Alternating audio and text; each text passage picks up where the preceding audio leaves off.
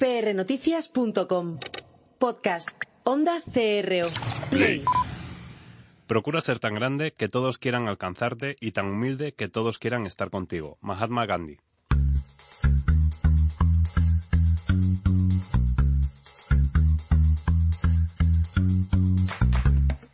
Pasión y talento.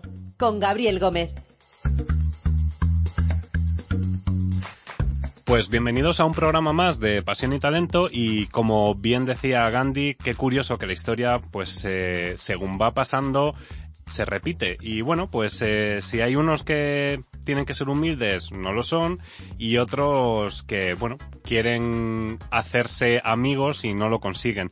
Sobre esto a lo mejor os puede sonar o no eh, todo lo que está pasando últimamente en política y si sois seguidores en redes sociales, pues lo estaréis viendo que hay un, un perfil en Twitter que últimamente es muy mencionado y es el del líder, eh, bueno, líder, no sé cómo estará cuando se emita este programa, no sé si será líder, si no será líder, o en su podemos decir que en el 2016 era el líder del Partido Socialista y bueno, pues eh, estuvo haciendo ahí como cábalas para ver si conseguía gobierno o no. Bueno, es que no sé, como esto es atemporal, eh, los, los podcasts son atemporales, pero vamos a hablar sobre política, vamos a hablar sobre comunicación política, no vamos a hablar sobre política, pero hay temas también mucho más agradables y lo que sí que es cierto es que, bueno, pues eh, tenemos que hablar de empresas, que eso es lo que nos gusta en este programa, hablar de empresas y de empresas responsables. Eh, todas las empresas que se precien suelen tener un plan director, suelen tener un plan de responsabilidad social corporativa y bueno, pues hoy vamos a acercaros, como siempre, eh, pues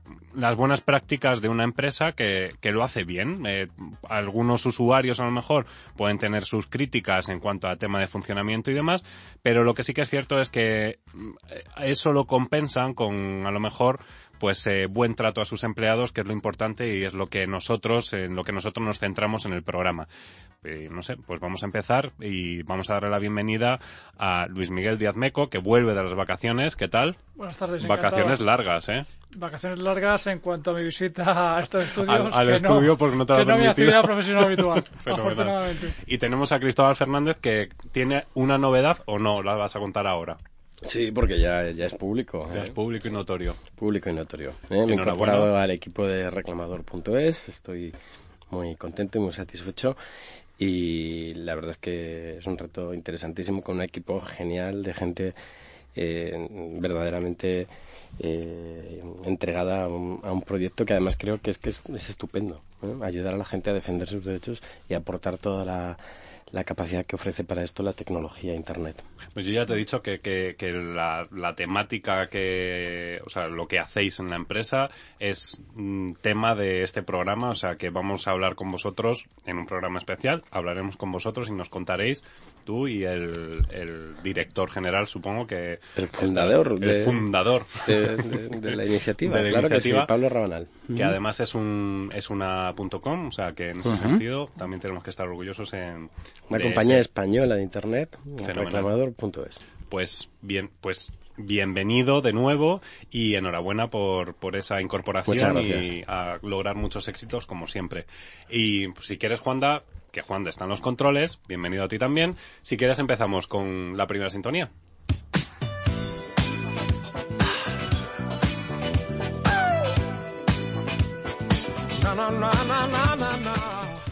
Has visto Luis Miguel, es que Luis Miguel claro, ha puesto así cara en plan de, pero esto qué es? Es que hemos cambiado las sintonías, hemos hecho se- secciones, hablamos veo, de ya. Claro, esta es la sección de comunicación y personas, que hemos tenido aquí un pequeño debate Juanda y yo y es comunicación y personas, entonces aquí lo que hacemos es la sintonía dice people like you make the world goes round. Entonces, eso es lo que hacemos. Traemos gente, ejemplos de empresas y de personas que hacen que el mundo se mueva. Y como os comentaba anteriormente, pues hay empresas que, o la mayoría de las empresas intentan hacer las cosas bien con sus empleados. Hay algunas que no lo consiguen, pero con la que vamos a hablar hoy sí que lo consigue. Eh, hoy contamos en, en, el plató con Cristina Urrutia, que es la responsable de diversidad dentro del Departamento de Responsabilidad Social Corporativa de Orange, una compañía de telecomunicaciones que todos, todos, todos conocéis. Entonces, bienvenida Cristina, ¿cómo estás? Muchas gracias, Gabriel. Y bueno, contigo, si te parece, podemos hablar de muchos temas que tienen que ver con, pues, con eso, con la uh -huh. diversidad, con la igualdad, sí. eh, con la conciliación también, que es un tema que mm, te lanzo la primera pregunta y el resto de colaboradores también participarán. Eh, ¿Realmente la conciliación se lleva a cabo por parte de los empleados o hay una parte que obliga a la empresa a que lo cumplan? Eh, la conciliación se tiene que llevar aparte por parte de los empleados, uh -huh. pero la empresa es la que tiene que poner los medios para que esos empleados puedan eh, conciliar. Uh -huh. Luego, como estas cosas pues son eh, voluntarias y dependen también de, de muchos factores, ¿no? Uh -huh. O sea, eh, en empresas grandes, a lo mejor como es, eh, como es Orange, con diferentes departamentos, con departamentos tan diversos en cuanto a la hora de, de trabajar, uh -huh. del, los, de turnos. Que, los turnos o entonces, pues eh, evidentemente, pues hay unos que tienen más fácil eh, poder acogerse a medidas que tenemos en a la hora de conciliar y otros que por su trabajo pues eh, no, lo, no es tan sencillo, uh -huh. ¿no? Pero bueno, en la medida de lo posible se intenta ser eh, lo más o sea, lo más flexible posible y los que no pueden acogerse, por ejemplo, a una jornada como ahora acabamos de pasar, que acabamos de terminar, a una jornada intensiva en verano, uh -huh. pues porque su trabajo es pues por turnos o porque lo que sea, eh, pues intenta compensar eh, con otro tipo de, de medidas. Uh -huh. Y te quería hacer una, la pregunta también, no sé qué opináis vosotros, si realmente veis vosotros en vuestros casos, eh, Cristóbal eh, no ahora porque está recién incorporado, pero en, en empresas anteriores, eh, si realmente veis que ese concepto de conciliación se lleva a cabo, si no se lleva a cabo, si realmente hay un compromiso. Yo el otro día os pongo un ejemplo. Hablaba con, con, una persona y me decía, oye, ¿por qué no organizamos un evento a las 8 de la tarde? Y claro, lo primero que pensé fue, yo no tengo hijos, no tengo a lo mejor esas responsabilidades que puedan tener los padres. Y decía, ¿cómo voy a organizar como empresa un evento a las 8 de la tarde que lo que le hago es que le parto toda la, todo el día uh -huh. a las personas que quieran asistir. Es decir, si, si ya vas a asistir a un evento a las 8 de la tarde, que encima vaya destinado a formación o lo que sea, que era el evento SER, este famoso que estuvimos hablando en un programa, y lo organizo a las 8 de la tarde, pues hombre, no entiendo yo muy bien si eso está muy en línea con las políticas de Ese, conciliación. Tú, de todas formas, el tema de, de, la conciliación, comentas sobre el tema de lo de los hijos, o sea, no es solamente de los hijos, claro. o sea, hijos en la empresa hay pues los que los tenemos y uh -huh. hay otros muchos muchos que no los tienen, o sea, que la no conciliación es y que no los quieren tener y, y que, no y que tienen y que conciliar, es, claro. Exactamente, que tienen que conciliar porque tienen otras cosas eh, o suyas propias uh -huh. o tienen otros tipos de, de cuidados o lo que sea. Lo uh -huh. que sea.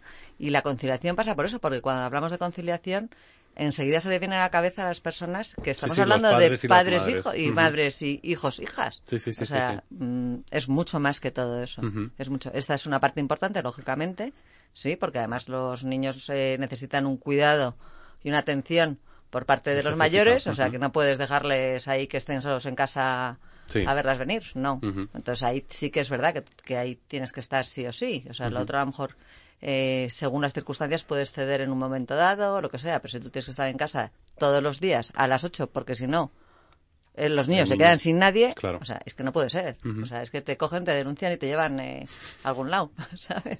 Bueno, pero, día- pero que creo que, que- que tiene que quedar claro que cuando hablamos de conciliación, eh, hablamos eh, No eh, solamente no para solamente padres para y- padres y, y madres, y sino- sí. Porque, de hecho, eh, fue este el motivo por el que yo os contacté, ¿no? Eh, Ujú. Hablábamos eh, de los permisos de paternidad, que, de hecho, cuando, cuando antes de que vinieses al programa te lo comentaba, ¿no? Como Sí. algo... A mí me resulta novedoso, pero me resulta novedoso porque llama la atención a la gente cuando a lo mejor envías un email y te dicen, eh, estoy fuera de la oficina por permiso de paternidad. Que llame eso la atención en el 2016, casi 2017, es Mm. curioso, ¿no? Sí, es curioso, es curioso. Estaba antes de venir aquí estaba pues eh, hablando con, con las personas pues que me podían haber dar algún dato no eh, de cómo va evolucionando esto de los permisos por por guarda legal o por bueno pues eh, por guarda. Y y va costando y cuesta mucho eh o sea cuesta mucho. Ves el porcentaje de, de personas a los que podrían acogerse porque además eh, eh, sabéis me imagino o sea, que eh, puedes cogerte por guarda legal hasta que la edad de, de los niños hayan cumplido 12 años con lo cual. Oye, que es una... es- antes era hasta los... Bueno, han ido Seis, ampliando... sí, así era, ¿no? ya han ido ampliando paulatinamente, sí. Yo creo que todavía deberían ampliarlo muchísimo más. Porque, claro, cuando te encuentras con uno de 14 o uno de 13 y de 16 y... de- bueno, eso ahí necesitan otro tipo de atenciones, eh, por supuesto. Pero todavía choca eh, el bajo porcentaje el porcentaje que De peticiones, ¿no? de, De- de solicitudes Y- teniéndola abierta en una empresa ¿eh? como Orange y, y dices joder bueno pues eh, Es que, bien si que- me permite, Sí, sí, sí, Gabriel, claro. es que el entorno laboral español, desde mi punto de vista, es profundamente conservador de todos Sí. los niveles y hay sectores que son absolutamente propios de otros siglos. Entonces, muchas veces el interés del padre, si hablamos, por ejemplo, de, de la custodia de los niños, a lo mejor sería, lógicamente, pues disponer de unas horas adicionales para el cuidado de sus hijos, pero el propio entorno de la empresa se lo impide porque sabe que se va a paralizar su posible progresión profesional, se va a ver, va a estar mal visto en el interior y al final lo que hacemos es lo que hay- deberíamos tratar entre todos como sociedades de ofrecer las posibilidades, la flexibilidad necesaria para que aquel que buenamente quiera disponer de, eso- de esas horas lo pueda hacer con absoluta libertad. Habrá Pero- gente que no esté interesada o gente que por cualquier motivo pues eh, quiera Pero la gente- priorizar su carrera profesional, pero que haya una mínima libertad. Es que ahora estamos en un entorno Sí. bastante constrictivo en ese sentido.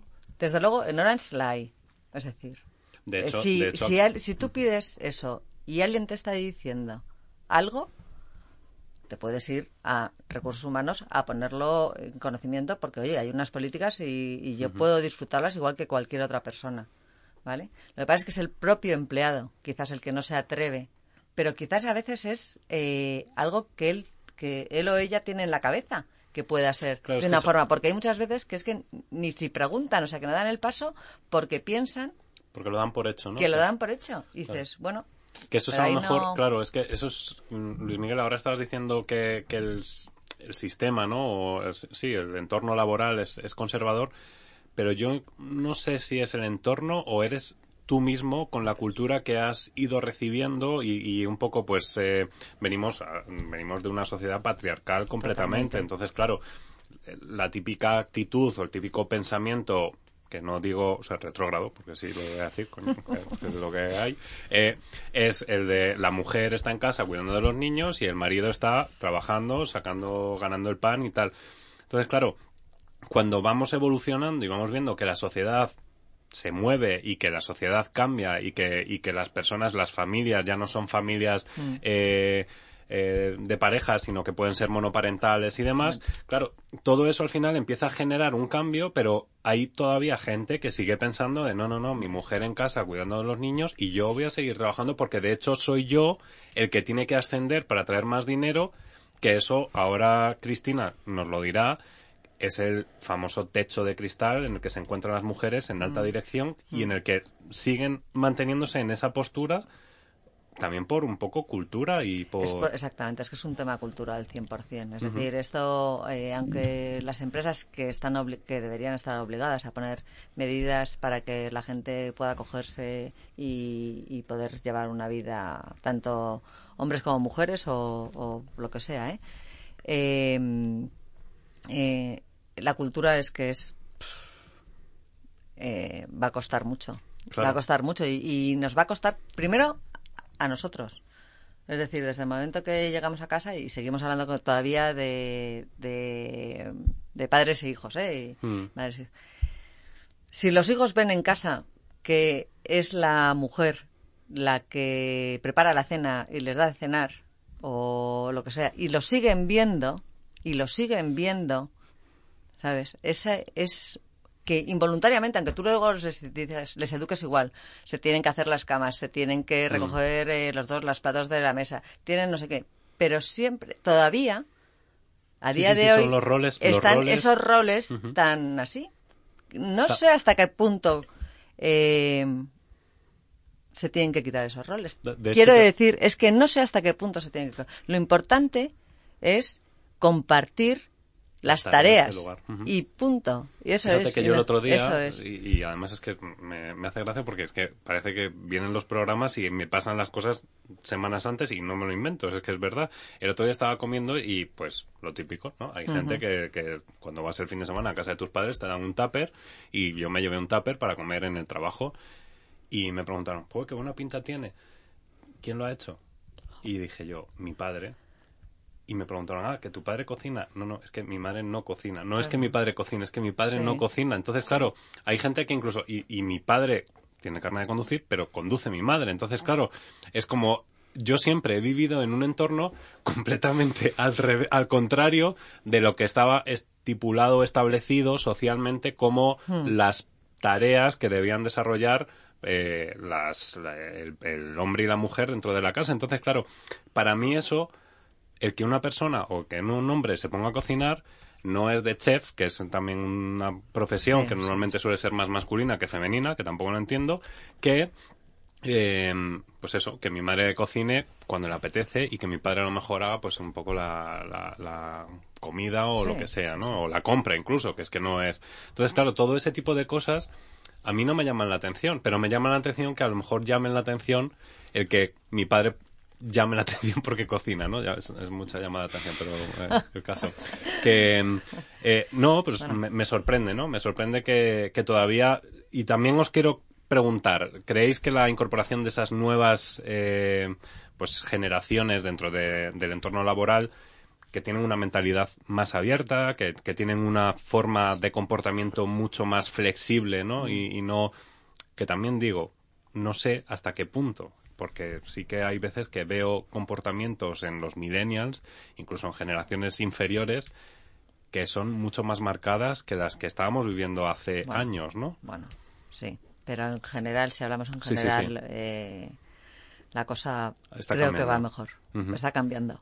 No sé, Ah, sí, bueno, es- mejor no, es otra, es otra, es otra época. O sea, es que antes tampoco dices tú, pues antes, si preguntas a tus padres si estaban mal, no lo sé. No, varía. Claro, o sea, es quiero decir que cada cosa estás viviéndolo en un momento y Sí, pero el entorno ayuda indudablemente, por ejemplo, a que Eh, haya sí. una flexibilidad, no digamos absoluta, pero sí bastante amplia en cuanto a los horarios de trabajo. En muchos sectores, desde el punto de vista de la comunicación que siempre tratamos, porque de- en mi caso en particular es el que más conozco, pues es que es absurdo tener un horario claro.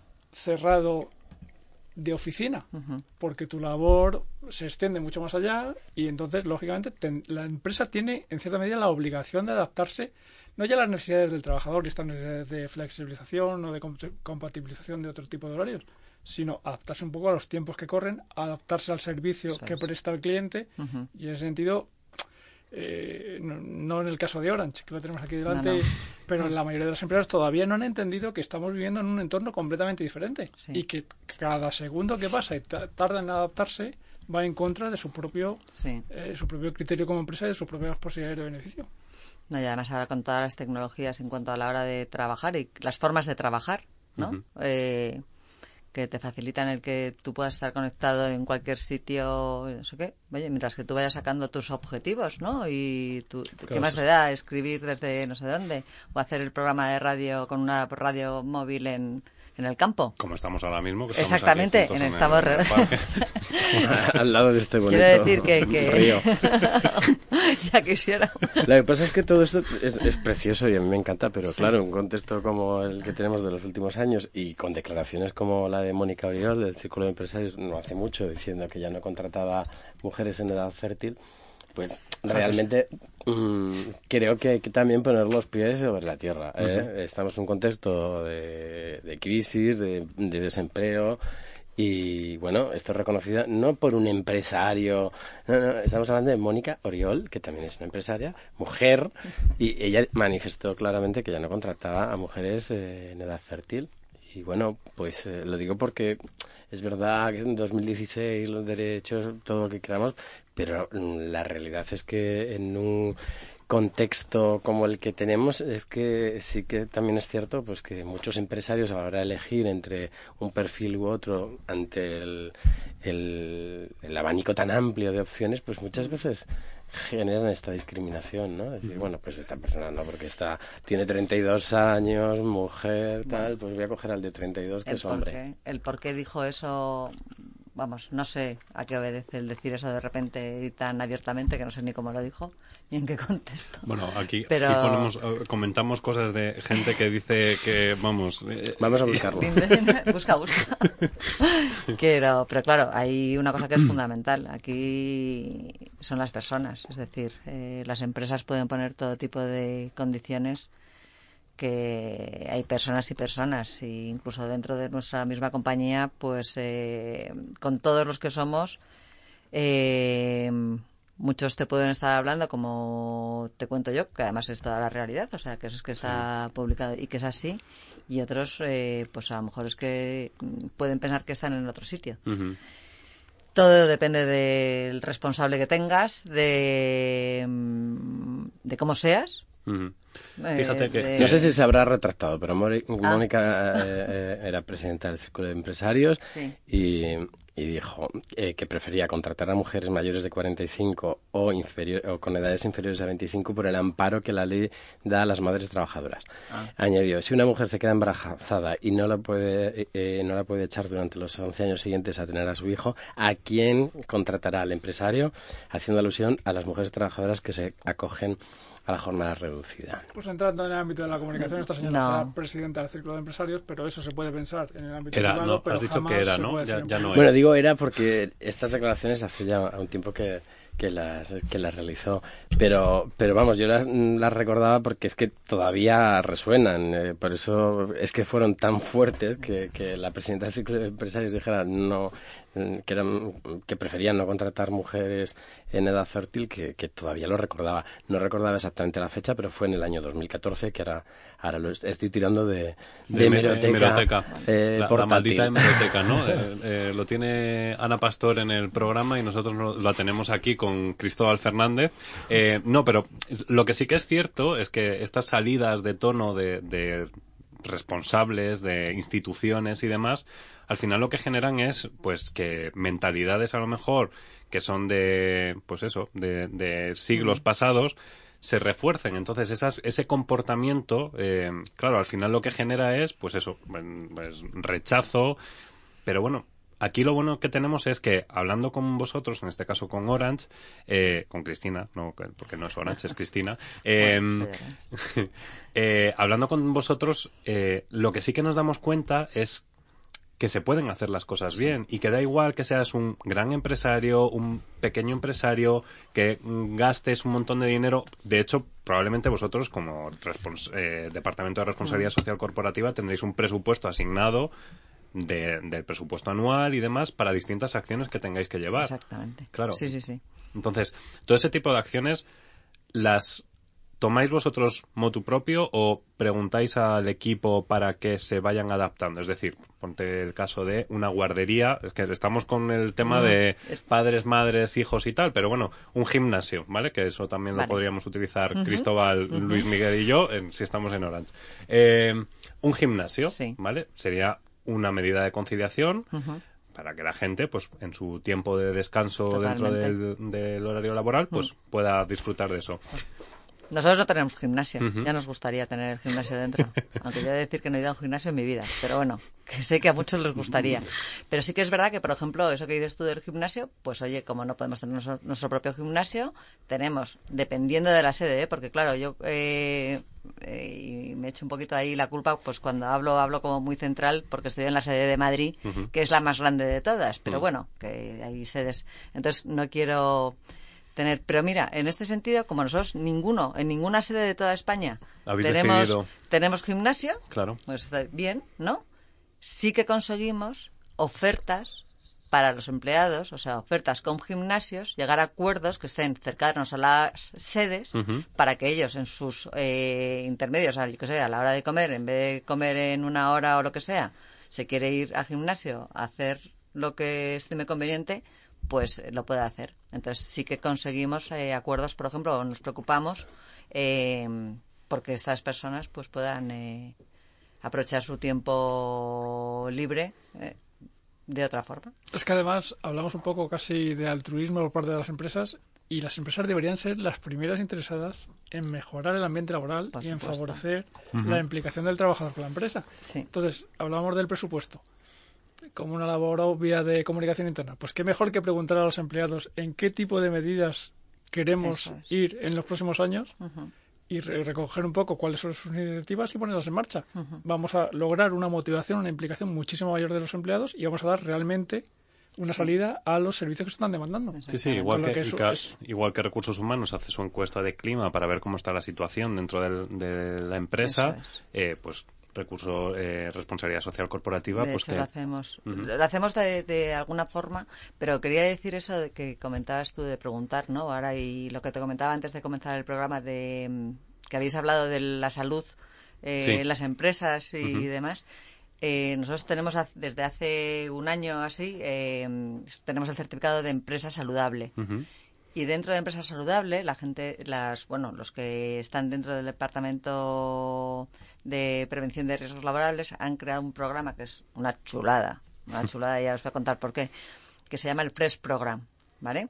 Entonces está dividido en tres bloques, eh, pues uno de salud, otro más psicosocial, porque claro, la salud mental mm, creo que es bastante conveniente y se olvida muchas veces Sí. y para personalmente para mí es clave.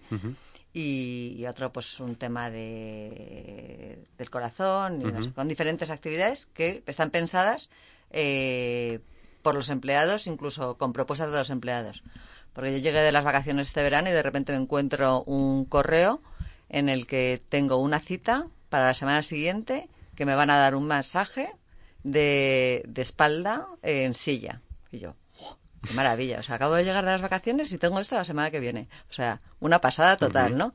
Entonces, joder, dentro del trabajo, o sea, este tipo de cosas eh, se aprecian una barbaridad Claro. y se valoran una barbaridad y son fundamentales. O sea, vuelves al trabajo, pues de otra forma. De otra forma, realmente. ¿eh? Sí, sí, no, y aparte que son, son experiencias que, que tienes Claro. dentro del puesto de trabajo y que es. dices, joder, pues me van a dar un es. taller de espalda porque es un taller de taller de espalda. espalda, eso taller es. es que es- como trabajo en una consultora de formación y también ofrecemos esos, proye- esos, pro- esos proyectos, pues ya lo tengo. Pues sí, sí, pero ¿eh? sí que es cierto que pues hábitos saludables, eh, nutrición, eh, todo ese tipo de acciones y que de hecho se están poniendo de moda. Se están Sí. poniendo de moda porque muchas empresas eh, lo que se han dado cuenta es que se reduce la tasa de bajas, por ejemplo, y pues que al final los empleados lo que hacen es pues esto mismo que acabas de hacer tú, que eres una embajadora del departamento de bienestar Sí. del depart- de Orange. Entonces, claro, al final lo que estás haciendo es hablar bien de tu empresa con medidas que están tomando y con inversión en que revierten en el propio empleado. Es decir, que no hace falta hacer una campaña de comunicación externa, sino que realmente el empleado es el que está llevando la marca. Eso es el, es el primero de, todos. El- Fijaros que, que algunos beneficios eh, de la conciliación eh, pues son reducciones en el gasto de personal, por ejemplo, eh, pues porque se, se ajustan esos horarios y demás. Eh, se, reten- se retiene el talento también, porque bueno, pues al final la gente lo que hace es, dice, ¿por qué voy a abandonar esta empresa si realmente me, me siento bien tratado? Em, Claro, también se reduce, al retener ese talento, se reducen también los costes de reclutamiento. Es decir, ya no tienes que estar buscando y cambiando plantillas continuamente o tienes que buscar plantillas, pero para crecer, ¿no? En ese sentido. Se, se bueno, pues se crea una mayor eh, productividad y rendimiento económico porque la gente al final lo que está haciendo es responder, no responde a su puesto de trabajo, sino responde a la compañía que está apostando por ellos. Entonces, claro, es un suma, un suma, un suma.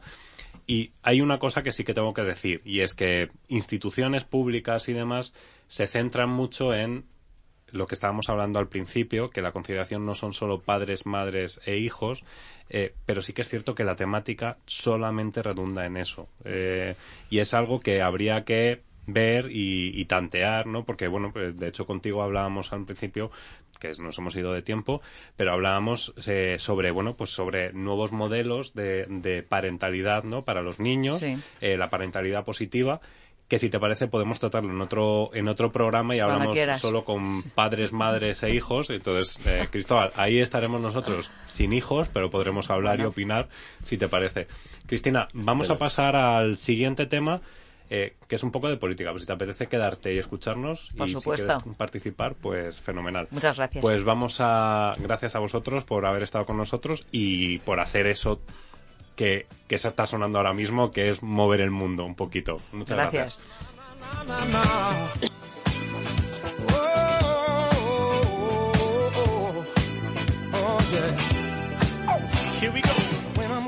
Pues eh, como os decía al principio del programa, eh, la actualidad nos requiere el que hagamos una investigación de lo que está pasando y bueno, lo que está pasando a día de hoy, o a día de hoy, bueno sí, a día de hoy, porque es que va a seguir pasando durante varias semanas, es que hay una crisis de, no, y, podríamos decir, hay una crisis de gobierno, no, hay una crisis de oposición. Em, bueno, pues hace poquito saltó la noticia que, bueno, pues distintos líderes del Partido Socialista habían decidido, pues, em, no sé, que el, que el presidente del partido se diese de baja y cambiar un poco la estructura, el secretario general. Eso, es, muy Cristóbal. Em, Maldita meloteca. La presenta Micaela Navarro. Eh, bueno, pues, eh, y esto ha sido como un, un mare magnum y un totum revolutum de información, desinformación y demás. Y eso es lo que queremos hoy hablar aquí. No es tanto lo que está pasando, sino cómo puede llegar a afectar una crisis de comunicación y una comunicación mal gestionada por parte de una institución como puede ser un partido político el segundo partido político de España, eh, con una mala gestión de comunicación, que se empiecen a filtrar esas filtraciones, todo eso que nos enseñan cuando estudiamos la carrera, que nos dicen los bulos, las filtraciones, la comunicación en paralelo y demás, cómo puede llegar a afectar hasta límites insospechados, porque claro, no sé cómo lo habéis visto vosotros, lo estáis viendo y, y lo veremos, o sea, pues yo la verdad es que no me atrevo a pronunciarme sobre hechos concretos porque como eh, esto es un podcast eterno, pues, eh, eh, así que voy a hacer una reflexión un poco más genérica. Y, me refiero al hecho de que estamos ante una, una marca, en este caso el Partido Socialista, pues que tiene casi 140 años, que al igual que otros partidos socialdemócratas, socialistas europeos, pues pues eh, eh, están sumidos en una, en una grave crisis. Ocurre lo mismo con el laborismo británico, con la socialdemocracia en Alemania, em, con el Partido Socialista francés. Hay un verdadero problema. Eh, mm, lo que ha significado y ha sido muy importante en el trabajo de lo que ha sido el estado de bienestar en Europa, etcétera, pero hay un verdadero problema de encaje hoy de los planteamientos de los partidos socialdemócratas con las expectativas y las necesidades de los ciudadanos. Y en España, pues eh, esto se ha evidenciado en tanto que han irrumpido pues nuevas formaciones sin ese peso eh, que la tradición y bueno, eh, acabo de decir, casi 140 años tiene el Partido Socialista. Bueno, han aparecido estas formaciones, mm, Ciudadanos, Podemos, sin ese lastre histórico, sin esas contaminaciones, sin esos apegos emocionales e ideológicos que han hecho que haya incluso una ruptura desde el punto de vista generacional con ellos. Entonces, eh, gente muy joven eh, que se siente mm, absolutamente desconectada de esos planteamientos, pues eh, que han, que han desconectado. Esto pues mm, hace que el, propio Partido Socialista yo creo que pues que no tenga muy claro dónde está su sitio, ¿no? Si está más hacia la derecha, más hacia la izquierda, eh, eh, si hay que disputarle el voto a quién y, y, eso ha generado además pues una serie de tensiones internas que volviendo al tema de la comunicación que es lo que nos trae pues que encima no se han manejado de manera muy adecuada con lo cual han siendo muy generoso por tu parte. Siendo muy generoso con lo cual han generado una verdadera implosión absolutamente desastrosa porque desde luego las consecuencias no van a ser unas consecuencias simplemente en el corto plazo, sino que vamos a, tener por delante unas consecuencias verdaderamente graves para el medio plazo. Mm, ayer mm, un, colega hablaba de 20 años. a mí me parece 20 años que a lo mejor es demasiado para, para, para este asunto pero desde luego sí que creo que es un, punto y aparte verdaderamente importante y que mm, desde luego cualquiera de los escenarios hoy es bastante peor que lo era hace apenas pues un, par de semanas. Más allá del plano político que has analizado y centrándonos de nuevo en el tema de la comunicación, lo que sí resaltaría es que parece que no hemos aprendido nada porque la comunicación sigue sin ser absolutamente estratégica en ningún ámbito muy limitado en el ámbito empresarial y en el ámbito político, al final lo que prima son las ideologías, los líderes, las batallas personales frente a la estrategia de la comunicación que debería haber marcado un poco los tiempos. A mí me son absolutamente indiferentes porque no los conozco de dentro las batallas ideológicas, pero debe haber un componente de estrategia en cuanto a lo que se comunica, cómo se comunica y dónde se comunica. No se pueden trasladar las diferencias ideológicas que en otro aspecto que son absolutamente saludables y que podrían eh, influir en el futuro en la, en la remodelación, por ejemplo, del, Partido Socialista en el plano ideológico, pero que se gestionan tan mal que al final lo que queda es un daño desde el punto de vista irreparable en el corto plazo, tanto para los líderes que están protagonizando estos tristes acontecimientos, como sobre todo para la marca. No olvidemos que si no hay ningún acontecimiento inesperado que lo remedie, en tres meses vamos a tener que volver a votar y estamos hablando del segundo partido en número de votos actualmente en España que ha protagonizado, digamos, eh, la vida política española hasta hace bien poco. Entonces, no estamos hablando de un actor secundario en la política nacional y lamentablemente vemos el papel que todavía eh, tiene la comunicación. Ellos seguramente se darán cuenta, si hacen una lectura crítica pasado cierto tiempo, de eh, el desastre que, que están cometiendo. Fijaros que Qué mago, es que hablamos de política y, me entran todos los síntomas. sí, sí, sí, me muero directamente.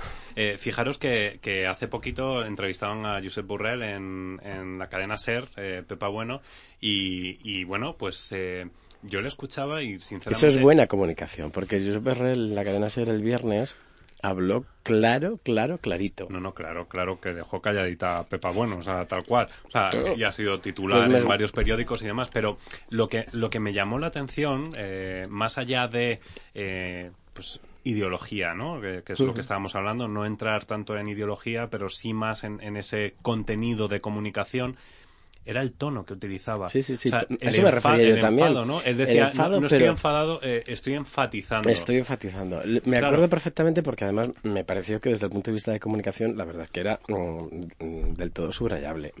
Porque el mensaje estaba trasladado de manera reiterada a lo largo de la entrevista, lo repitió cinco veces, de manera muy eh, suave, muy, muy didáctica. La verdad es que es un buen ejemplo de, de, de, portavocía de la realización de una entrevista como, como, como deben de hacerse, ¿no? Y hablando muy clarito, repitiendo constantemente el mensaje que quería trasladar y yo creo que, que, fue un buen ejemplo. Más allá, como tú dices, de, de, si estás de acuerdo o no con lo que él planteaba. Me refiero a cómo utilizó el, el discurso y cómo trasladó su mensaje desde el punto de vista de la comunicación. Desgraciadamente, en el Partido Socialista no hay muchos ejemplos en ese sentido. Decían que Rubalcaba era un buen portavoz, que, era un buen, pero, comunicador. Pero estos días no hemos visto muchos ejemplos de claridad. De hecho, en la cadena SER poco antes había intervenido también Eduardo Madina con absolutamente poca concreción. No, no, no quedaba nada claro ni su posicionamiento, nada más que hacía que titubear y, y desde el punto de vista de la comunicación, pues precisamente en un caso tan tremendo como el que ha abordado el partido, lo que se agradece es claridad y planteamientos muy claros y muy concretos y nada de, de, titubear y de, eh, de, utilizar mm, discursos poco claros. Yo creo que, como estábamos comentando antes, que han cuidado eh, iba a decir poco, ¿no? Es que no han cuidado absolutamente nada, han descuidado absolutamente todo. O sea, hay una imagen muy potente, creo que fue del jueves, en el que una joven diputada del, de Sevilla, del Partido Socialista Sevillano, rodeada de micrófonos, eh, decía que ella era la máxima autoridad del Partido Socialista. Y la gente se preguntaba quién era. Y la gente decía, pero ¿esta quién es? Pero si no la conocemos. Y además, claro, realmente la imagen era muy potente, porque decías, bueno, esta es la máxima autoridad del Partido Socialista. Y no la conoce nadie. esta Pues- chiquilla que ha salido aquí de, de entre los coches, que estaba allí en la calle haciendo unas declaraciones como buenamente podía. Esa era la imagen del Partido Socialista aquel día. Pues eh, como ninguno de los tres eh, estamos especializados en comunicación política, eh, esto es hacer magia, en Pasión y Talento hacemos magia, no tenemos a Karim, pero yo ya estoy haciendo mis pinitos. Eh, tenemos al otro lado del teléfono a Guadalupe Morcillo, es eh, consultora en comunicación política amiga y además eh, especialista en todo ese tema de asesoramiento a políticos y en esa comunicación que, que deberían estar haciendo ahora mismo en el Partido Socialista. Bienvenida, Guadalupe, ¿cómo estás? Hola chicos, ¿qué tal? Buenas tardes. Pues que me escucháis un poco mal porque es que voy en el coche y bueno, voy con el mano. bueno, ya sabes que da igual porque lo que queremos es escuchar eh, tu conocimiento, que lo compartas con los oyentes y un poco te, te- nos has estado oyendo, pero eh, lo importante es eh, que tú, desde el punto de vista profesional de comunicadora política, eh, nos cuentes, eh, pues, cómo estás viendo todo este desbarajuste que se está produciendo en el Partido Socialista eh, con la información, desinformación, tweets desafortunados, eh, publicaciones de bandos que... ¿Qué, qué está pasando, Guadalupe? Bueno, yo creo que no hay que ser, Gabriel, como muy experto para ver lo que está ocurriendo. Ni siquiera experto en comunicación política. Está rodeada de expertos en comunicación y yo creo que es algo más que evidente. He entrado un poco tarde a escucharos, pero, pero yo creo que lo que está ocurriendo en el Partido Socialista es el más claro ejemplo que se puede utilizar en cualquier clase, en cualquier charla, en cualquier conferencia de lo que se está convirtiendo la política la antipolítica, los líderes y los antilíderes, la comunicación, la falta de comunicación, porque yo creo que algo muy importante que está ocurriendo en el Partido Socialista y que creo que daréis la razón es que cuando la comunicación interna no funciona, la comunicación externa no puede funcionar. Ahora mismo en el Partido Socialista tienen una crisis tremenda que también creo que no la están sabiendo gestionar.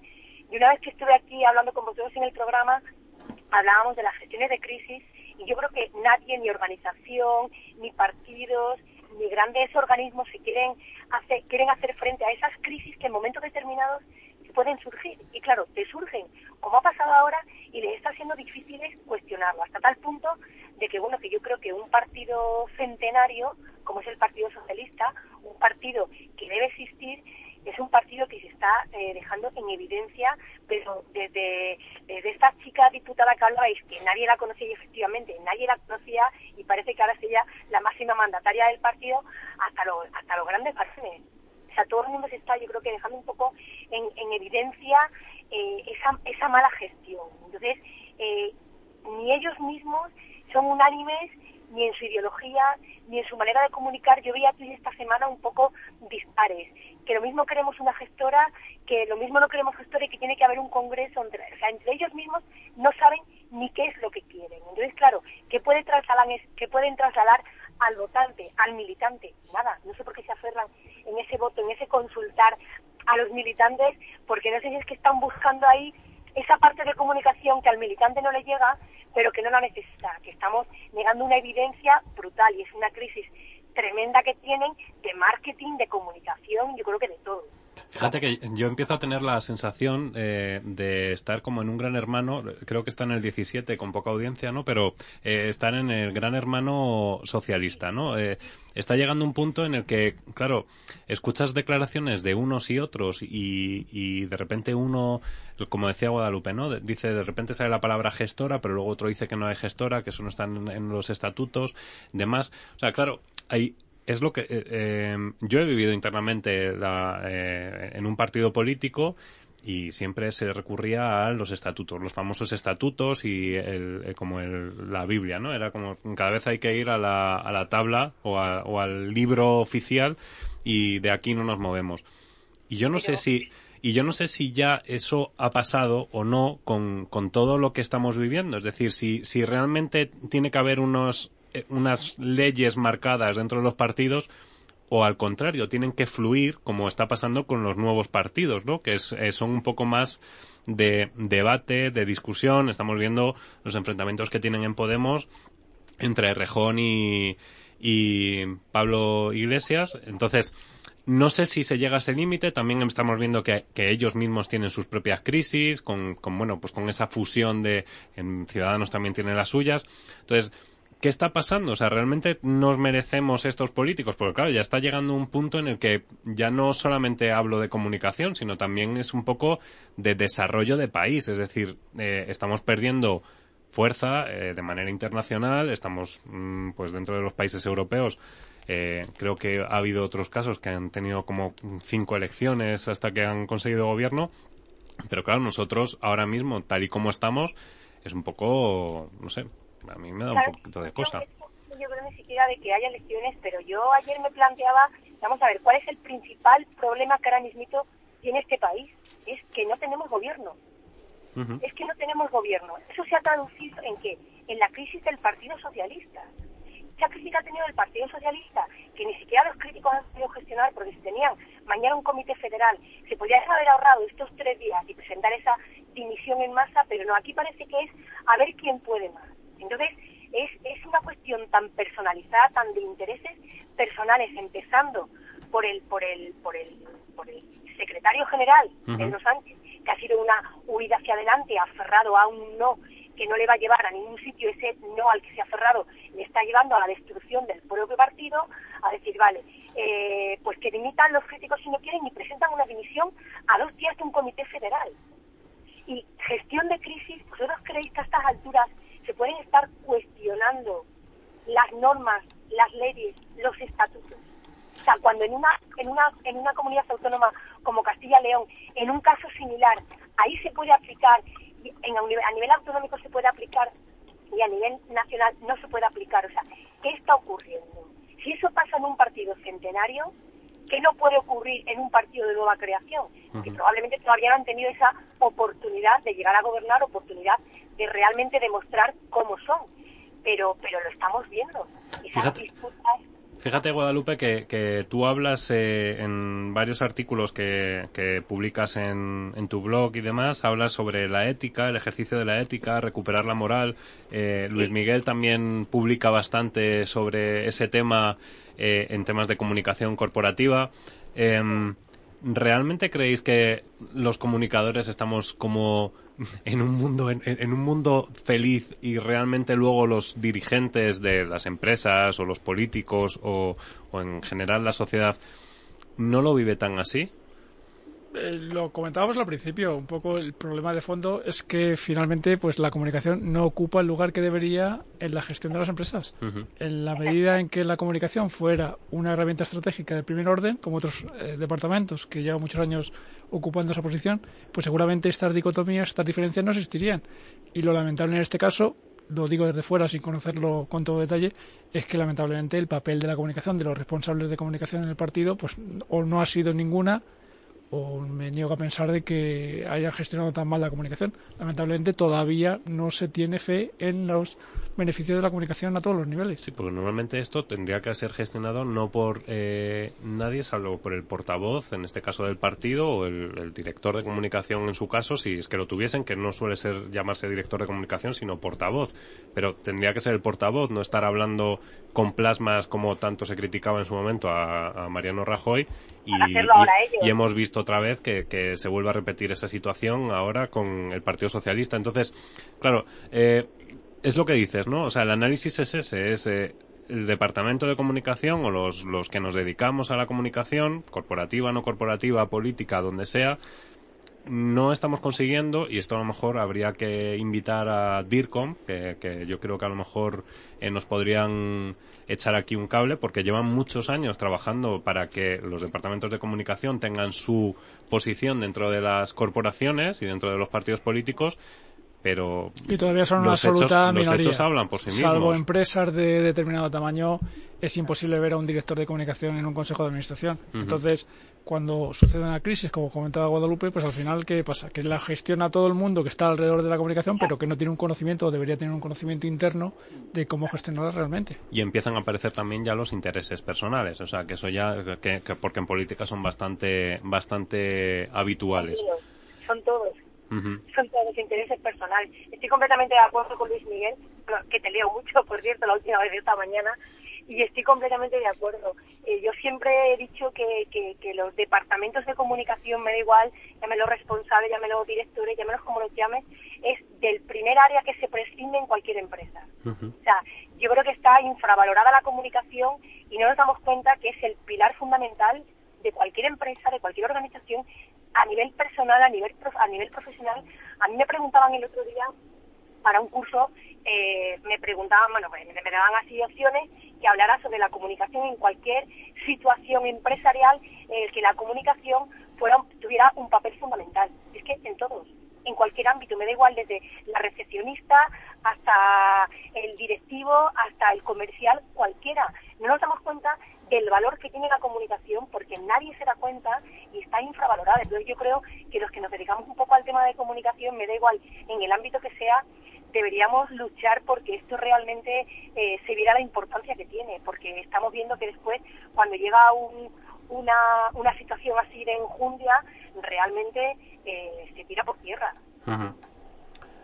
pues eh, estamos así como todos alicaídos. O sea, la, cara es. No, es un poco lo que comentamos con el tema de la, conciliación. Una cosa son los deseos y desde el punto de vista técnico de comunicación, lo que sería más aconsejable desde nuestro punto de vista y otra cosa es la realidad, la que tenemos que vivir día a día. Entonces, a partir del análisis de la realidad, pues lógicamente tendremos que tender a esa excelencia que sería integrar los departamentos de comunicación en los puestos de dirección de empresas e instituciones. Ojalá. Mientras las organizaciones sigan eh, considerando la comunicación desde una perspectiva eh, unidireccional y asimétrica, pues no hay nada que hacer pero es que llevamos, es que yo es que ya estoy un poco aburrido porque es que llevamos 40 años diciendo que deberíamos fomentar la bidireccionalidad simétrica, que las organizaciones tienen que estar al mismo nivel de sus audiencias y que hay que fomentar el, eh, trasvase de, información y el diálogo entre, entre organizaciones y sus públicos. Es que esto, a mí ya llega un momento que digo, pero si esto ya llevamos 40 años diciéndolo. y, y claro, y te encuentras con organizaciones que todavía están en planteamientos de hace mm, un, siglo y que dicen, este año eh, vamos a poner en valor que somos más transparentes y hemos hecho una memoria. Y, hemos lanzado nuestro canal en Twitter, que nadie maneja. Y yo, eh, es que en 2016, cada vez que escucho a directivos y directores de comunicación diciendo las compañías tienen que ser cada te vez sale un poco acento de no, es por catalán no sí, bueno es que últimamente he escuchado algún algún caso de ah, este no de, bueno nuestra compañía entendido el valor de la información y que tenemos que ser más transparentes con la sociedad bueno a mí estos discursos de ser más transparentes con la sociedad en 2016 me parece que vienen muy tarde pero bueno, yo, eh, compartiremos. mejor, mejor ahora que nunca. Claro. Pero las compañías que llevan mm, tanto tiempo entendiéndolo y haciéndolo, pues ahí están los resultados, que les está yendo mucho mejor. Mm. Eh, ya queda un poco anticuado. Eh, bueno, pero mm, también es cierto que hay muchos responsables de comunicación o directores de comunicación que ganan un auténtico dineral dentro de las corporaciones y que se dedican a lanzar mensajes vacíos al, al, al éter y no, o sea, yo he escuchado intervenciones de gente que se dedica a comunicación que tiene años y reaños y dan clases y digo, ¿este señor de dónde sale? O sea, ¿de dónde sale? Porque es que no tiene ni coherencia ni... O sea, lo que siempre decimos de coherencia y consistencia en el mensaje, no tienen ningún... Perdón, ¿eh? es que he vuelto... Luis Miguel se está riendo, pero yo he vuelto muy cañero esta temporada porque es que ya estoy un poco hasta las narices, entonces se acabó. O sea, si estás dedicándote a la comunicación y estás comunicando, comunica bien y sé responsable y, y, sé coherente con lo que haces y con lo que dices.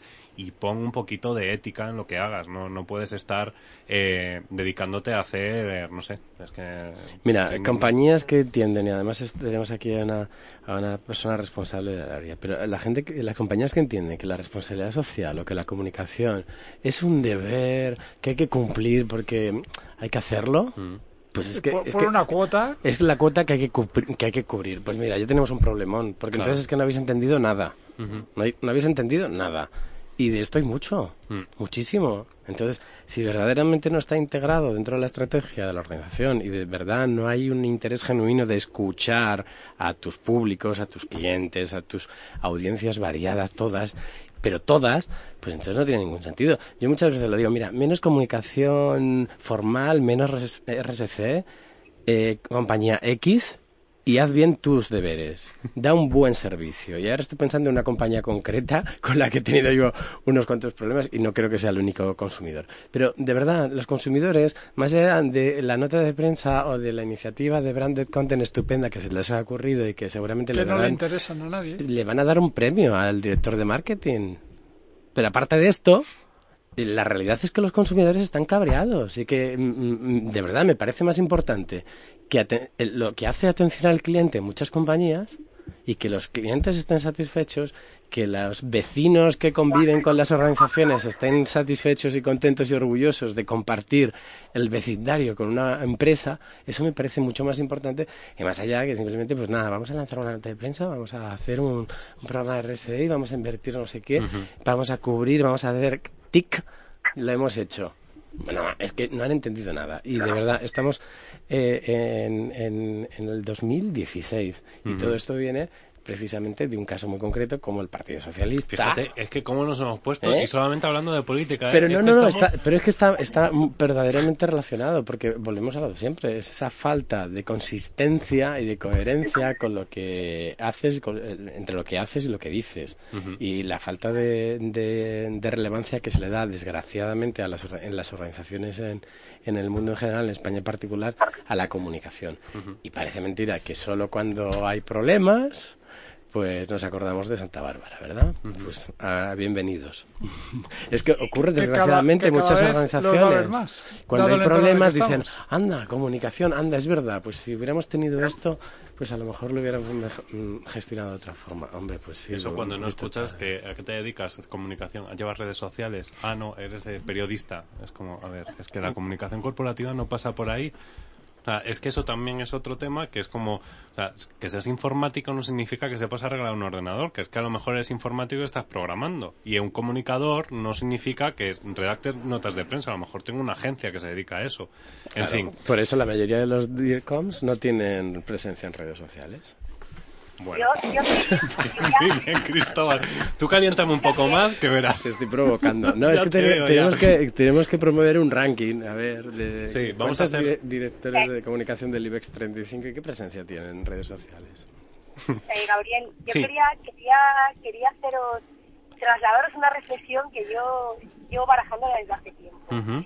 ¿Realmente creéis que estos eh, directivos, empresarios, me da igual, trasladado después a políticos, ¿creéis que, que les interesa que esta comunicación sea bidireccional? ¿Que en lugar de ser lineal, que en lugar de ser bilateral sea lineal? ¿Les interesa?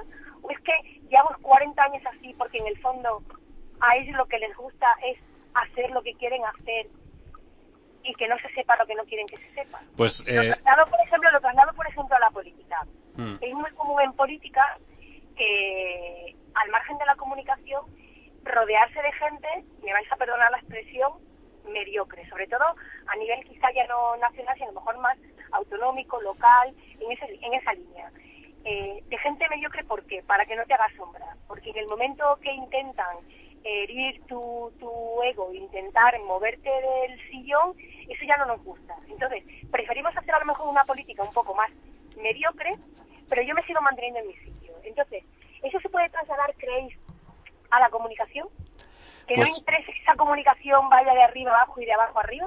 Pues eh, Guadalupe, yo te voy a dar mi opinión y mi opinión es que, que si esa es la actitud, eh, yo no quiero seguir siendo comunicador ni quiero tampoco, seguir trabajando en, en una compañía así. O sea, yo creo que al final los profesionales que nos dedicamos a la comunicación o a los profesionales, los que nos tomamos en serio nuestro trabajo, intentamos hacer bien nuestro trabajo hay veces que evidentemente fallamos y yo creo que en este caso un asesor de comunicación, director de comunicación, como le queramos llamar, alguien que se dedica a la comunicación y que está en una empresa y que va a comunicar esa empresa, eh, tendrá que hacer todo lo que tenga en sus manos y en sus medios para convencer al director general de la compañía, si él no quiere comunicarlo de una manera eh, X, pues intentar comunicarlo de una manera Y, pero comunicarlo. Eh, y al final...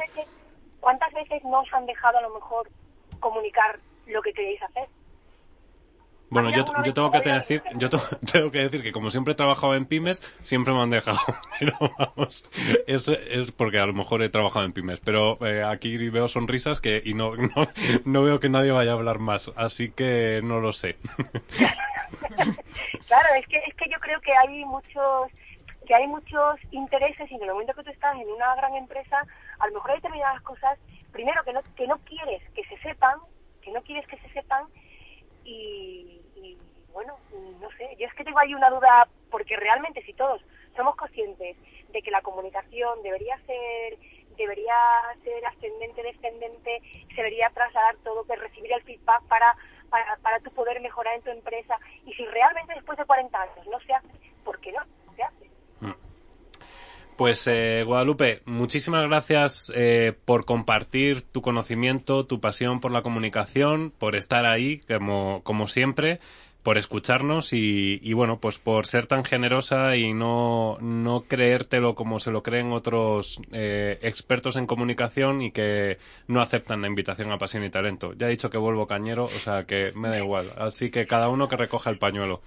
Eh, Gabriel, estar con vosotros cada vez que pueda. Bueno, eso es lo que marca la diferencia entre los buenos profesionales y los mediocres. Muchísimas gracias, Guadalupe, Gracias y, enhorabuena por, por tu consistencia. Muchísimas gracias.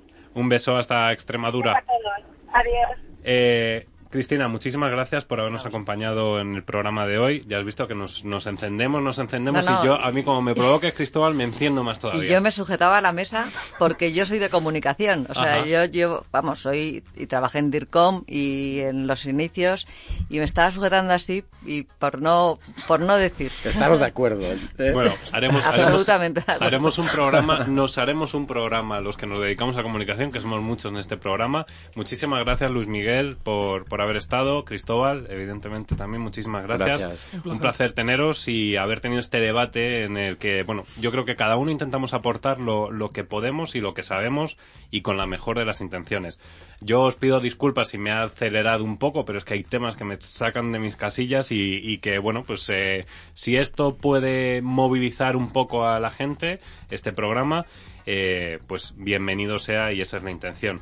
Eh, ¿Qué os voy a decir? Pues que dentro de poco veremos qué rumbo toma este país, porque no sabemos muy bien si hay una, una postura u otra, o si los intereses personales van a primar sobre los intereses sociales. Em, sea como fuere, lo único que pido desde estos micrófonos es responsabilidad con lo que hacemos y con lo que decimos. Las repercusiones pueden llegar a ser terribles y más cuando se está jugando con el futuro de un país eh, y una sociedad. Suerte tenemos eh, de contar con empresas como Orange, que ha pasado hoy por estos micrófonos y que nos han acercado y demostrado que las empresas son un motor de cambio y que en muchas ocasiones van en paralelo a, a nuestros políticos. Y eso es lo, lo importante. Eh, bueno, pues si ellos no se ponen de acuerdo, las empresas al final tendrán que tomar esas riendas sociales y, bueno, pues seguir yendo en paralelo y tratar a las personas como nos merecemos. Nosotros seguimos con nuestro foco puesto y con nuestro objetivo claro y es hacer de la utopía una realidad. Recuerda que este y todos nuestros contenidos los podrás escuchar en el apartado de podcast de prnoticias.com. Escucha todos nuestros podcasts en iTunes, Spreaker e iVoox.